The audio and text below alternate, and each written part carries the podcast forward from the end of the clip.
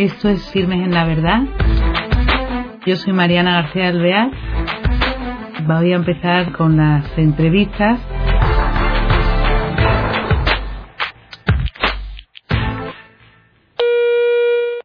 Un saludo, queridos oyentes, bienvenidos a otro nuevo programa. Hoy tenemos con nosotros un chico joven que se llama Julián Gómez y nos va a introducir en un mundo pues, que no conocemos, que es una asociación llamada Bocatas en Madrid. Julián, nos eh, interesa mucho que nos explique cómo nace esta asociación Bocatas y a qué se dedica, en qué consiste vuestro trabajo.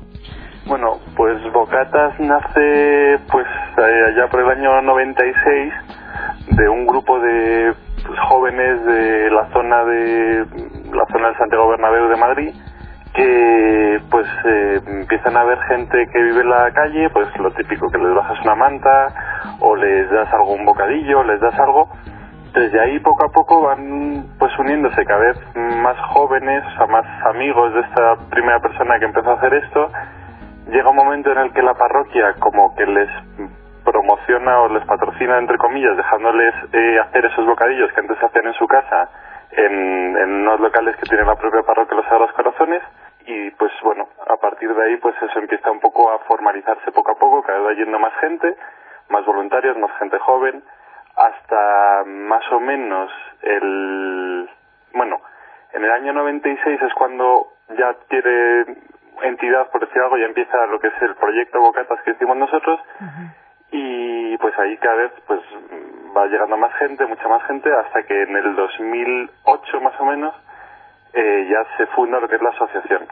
O sea, ya nos juntamos, ya, bueno, ya adquiere en, como entidad eh, legal, por decir algo. Ya, es, ya no es solamente un grupo de jóvenes, sino que ya es un, varias parroquias que en Madrid o varios sitios donde se empieza a hacer esto, nos, nos juntamos y hacemos lo que es la Asociación Bocatas, que a día de hoy es lo que, pues lo que somos, la Asociación.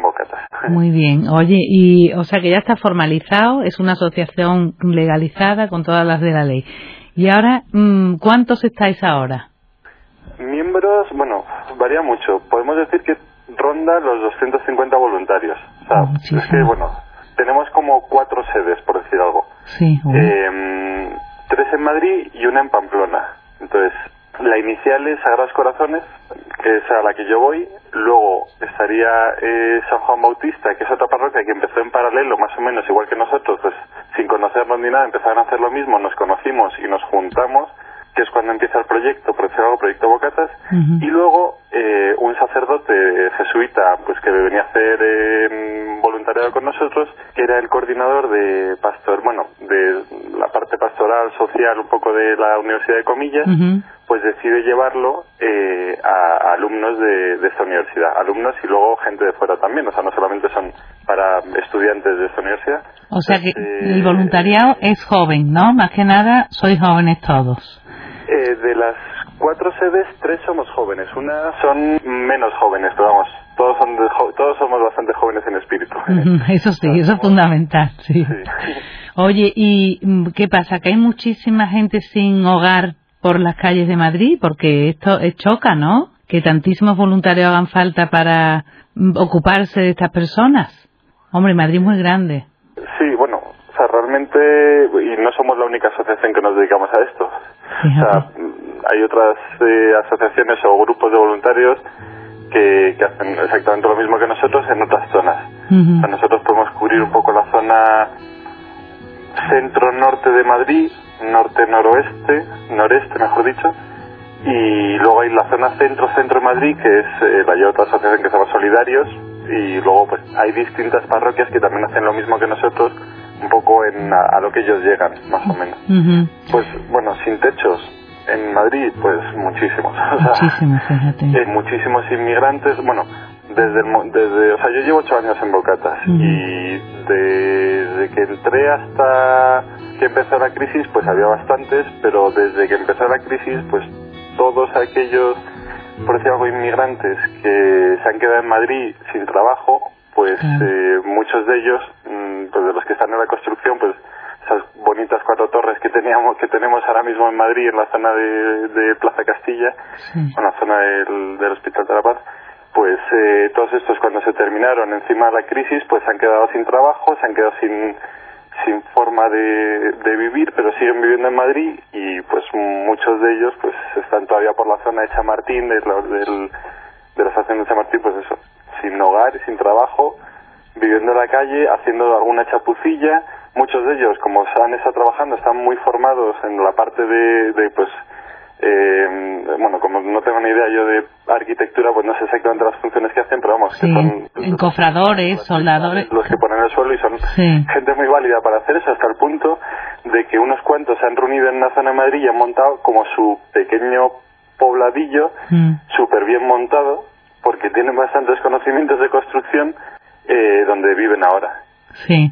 Oye, y cuéntanos un poco, descríbenos vuestro día, un día de trabajo. ¿En qué consiste lo que hacéis?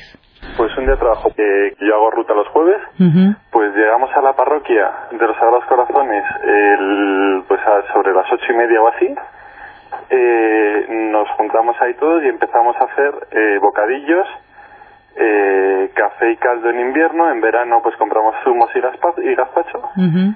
Y pues eh, eso, pues desde las ocho y media, nueve, que ya estamos casi todos, hasta las diez más o menos, más o menos, hay días que nos alargamos más, Sí. o días que lo hacemos un poco más rápido, pues eh, haciendo los bocadillos y eso, y a partir de esa hora nos dividimos, o sea, a partir de las nueve, o sea, perdón, a partir de las, de las diez así, nos dividimos en grupos que vamos a zonas donde sabemos que ya están estas personas sin hogar. Ujú. O sea que la oficina es el coche, ¿no? Con los bocadillos, con los, el caldo. con café y caldo Sí. o los, los bricks de zumo o gazpacho en verano. Ujú.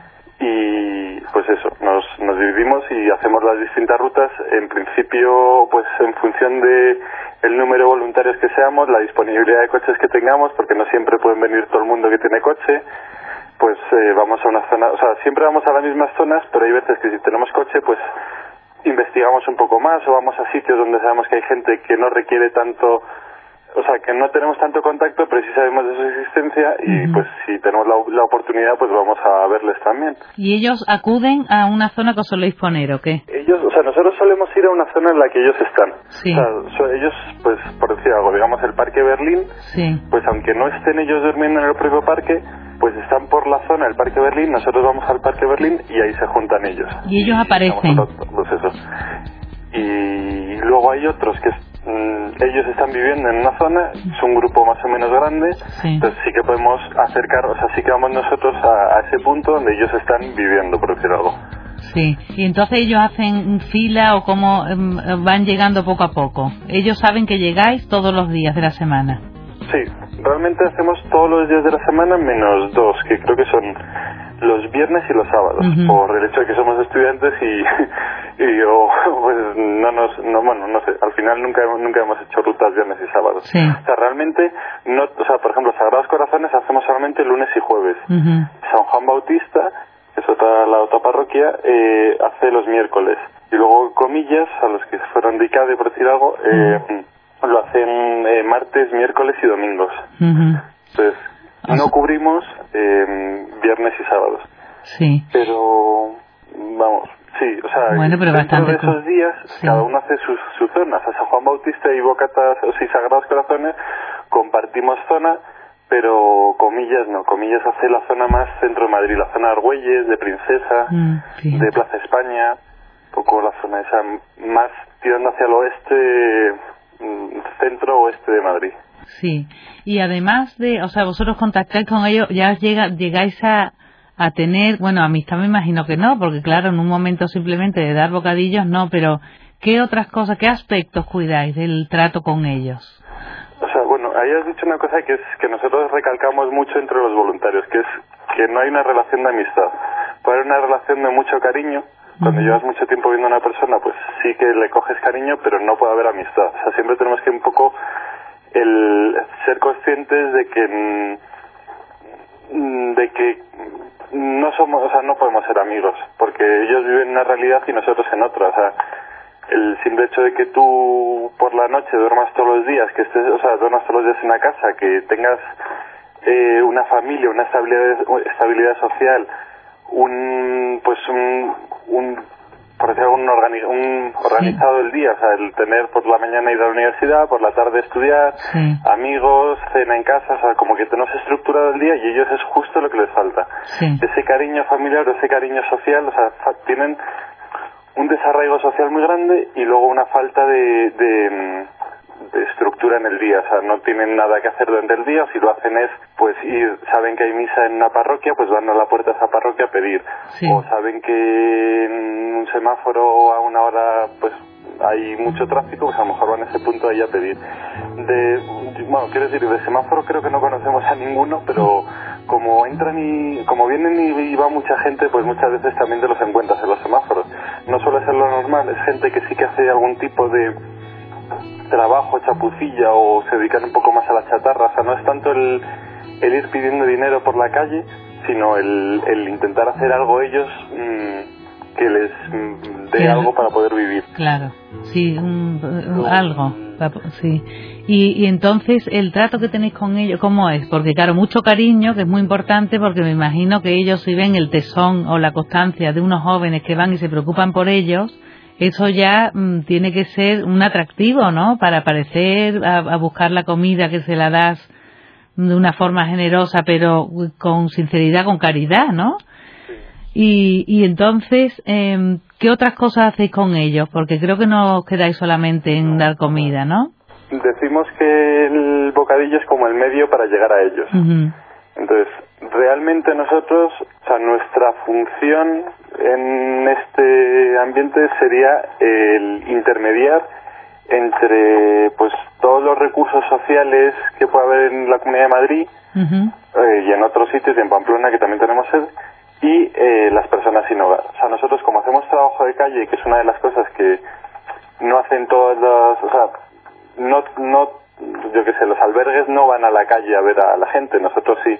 Entonces nosotros sí que sabemos dónde hay un albergue, qué recursos tiene ese albergue y si sabemos dónde hay eh, personas sin hogar y qué necesidades tienes. Entonces, como que hacemos un poco de nexo entre esos dos, mm, entre la persona sin hogar y el recurso social. Ah, qué bien. Aparte de que también, pues, eh, estamos como de alguna forma considerados expertos en personas sin hogar, entonces en en la Comunidad de Madrid, por ejemplo, pues eh, estamos en muchos grupos de trabajo de, pues, de la Comunidad de Madrid frente a las personas sin hogar. Como puede ser la campaña del frío, cuando se discute cuando entre, cuando, o sea, cuando empieza y cuando termina la campaña del frío. Como puede ser la, a la hora del recuento, que en Madrid se suele hacer una, una vez al, al año un recuento de todas las personas sin hogar que viven en, en la capital. Un poco por saber qué necesitan ellos, o sea, qué necesidades hay, cuántos son, en edad, eh, todas las, pues es un poco estadístico, pero sobre todo el fin es el, el saber qué necesidades tienen y qué ofrece la Comunidad de Madrid para saber si a lo mejor tienen que aumentar, que siempre tienen que aumentar los recursos porque nunca son suficientes. Claro, entonces a ellos le hacéis un poco de intermediario entre, entre todo lo que es... Eh, unos sitios que ellos no encontrarían como los albergues como eh, cantidad de pues eh, hacerse un DNI me imagino no hay gente que no tendrá ni identidad no mismo que es sí. eso es un problema bastante grande que tienen porque para pedir por ejemplo ahí en, hay una renta que se llama el REMI que es eh, renta y nunca me acuerdo el nombre. Bueno es una renta como de, de renta mínima inserción creo que se llama. Sí pues para poderlo tramitar requieren también, o sea, primero tienen que saber el proceso, que nosotros eh, sí que lo conocemos, claro, yo no o por lo menos deberíamos conocerlos todos los voluntarios, y si no, pues siempre hay alguien que lo sabe para poderlo explicar. y, y, luego necesitarían, por ejemplo, un padrón, un padrón, que eso es uno de los mayores problemas que, que tienen, porque claro, no tienen... ¿Dónde vive una persona sin hogar? No puedes decir vive en el parque, o sea, en el banco segundo del parque de Berlín. Claro, entonces, ¿qué hacéis ahí? ¿Dónde lo empadronáis? Pues eh, ha habido muchas formas de hacerlo. Hay veces que se ha puesto directamente el, el banco no sé qué del parque de Berlín, pues ya pues ha sido pues cuando yo empecé en Bocatas, por eso me queda un poco con la anécdota. Y luego eh, pues en, en se, creo que en albergues, eh, bueno creo no sé que en albergues se, se les puede empadronar, entonces ellos reciben la documentación allí o, o en pues en algún caso un poco más especial pues a lo mejor podría ser la familia que aunque no tengan eh, arraigo familiar, aunque no estén viviendo allí, aunque no tengan relación con ellos, como necesitan tener un sitio donde recibir la documentación, pues también se les puede empadronar allí. O sea que eso es de gran ayuda porque hay algunos, me imagino, que no querrán ni, ni tener nada, ¿no? Que les dará miedo identificarse, ¿no? Querrán vivir en la calle y no estar en ningún sitio, estar desarraigados, ¿no? ¿no? ¿Les dará miedo o qué? O sea, mm, realmente todos eh, están más o menos controlados. En Madrid el SAMUR Social trabaja creo que bastante bien bueno, pero no sé que trabaja bastante bien. Y luego la policía municipal y nacional, pues también tiene un pequeño control de dónde están y en qué condiciones, para que en caso de que mm, pase algo, como puede ser una, un temporal de mucho frío, pues poder saber dónde hay gente y si puede tener problemas.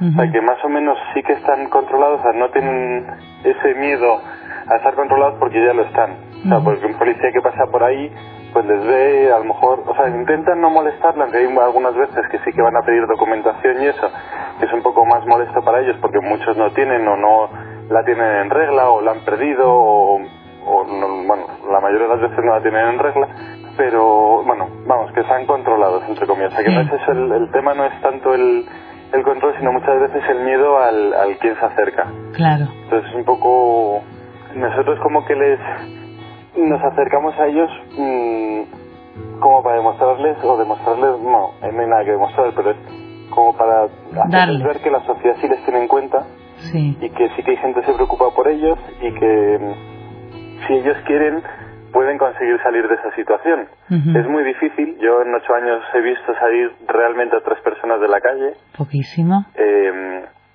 algunos han ido en condiciones prácticamente iguales de vivir en la calle, pero a lo mejor de guardeses de una finca, sea, alguien que conoce a alguien que necesita un guardés en una finca, pues mm, cogen a una persona sin hogar y le, y, le ofrecen el estar viviendo en una casita, en una finca y estar simplemente guardeses, pero en las mismas condiciones de falta de arraigo, de, o sea, la parte social y la parte eh, de vida, lo que es, o sea, su forma de vivir y eso, pues sigue siendo la misma. Lo único es que está viviendo bajo un techo y está viviendo en un sitio con muchas mejores condiciones, pero no dejan de ser mm, personas que no han, pues no sé, que no, no, no, no se consideran ellas dentro de la sociedad. Es un poco el.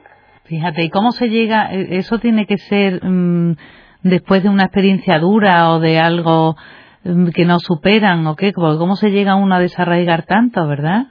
O sea, dice que eso ya es un poco más discutible que el pues a las personas nos pueden pasar muchas cosas, como puede ser pues eh, divorciarte, como puede ser perder el trabajo, como puede ser eh, tener alguna adicción, como puede ser multitud de cosas. Pues de todas esas cosas que pueden pasarnos a una persona que las podemos superar, cuando ocurren siete u ocho de ellas a la vez o consecutivas, eh, se crea tal eh, colapso, por decir algo, social, que eh, es muy fácil acabar en la calle. O sea, después de, pues, se suman muchas, pues pierdes el trabajo, te divorcias, eh, tienes una adicción al juego o a la bebida, eh, o a las dos cosas a la vez. Mm. tienes, pues, se juntan ocho de esas cosas y, pues, acabas en la calle. Porque la sociedad como que te ha excluido. En ese momento es, la mayoría de la gente llega a la calle porque la sociedad te excluye. Y luego tú eres el que asumes que te has excluido y el que vives acorde a eso, es al que dices, ya que estoy fuera, pues me mantengo fuera de todo el sistema. ¿Y cómo es su, su estado de ánimo de estas personas? Uf, eh, Tremendo, ¿no? muchísimo del día.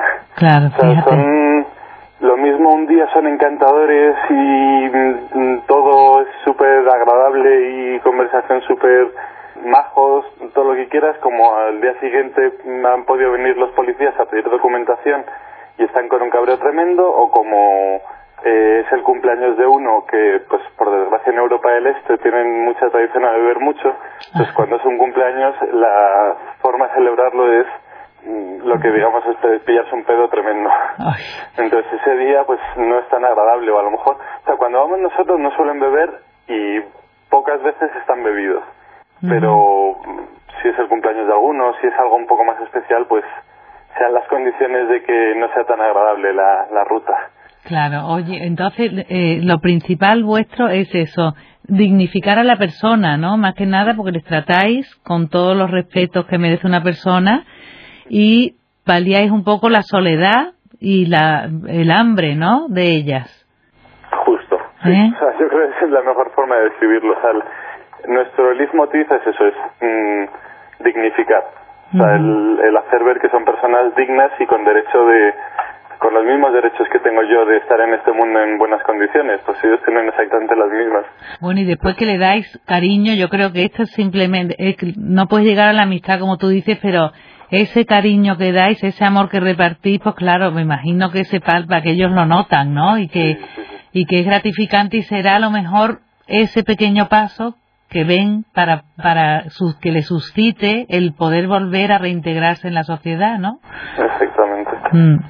Oye, pues qué pena que se nos acaba el tiempo, Julián, pero muchísimas gracias porque me imagino que si hay alguien que nos escuche de Madrid o de Pamplona, que es un voluntariado que, que no se ve, que realmente parece que, que no tendría que existir, pero que está ahí, ¿no? Que es muy, muy interesante para poder, además, eh, en el horario, ¿no? Poder ser compatible con estudiantes, ¿no? Y con profesionales, yo Claro, con pro- trabajo Ah, es verdad que tú eres profesional. Hasta puestas un poquito tarde el día que hace ruta, pero vamos, no más tarde de las 12, una. Fíjate. es algo que muchos estudiantes o profesionales jóvenes hacemos simplemente por irnos a cenar.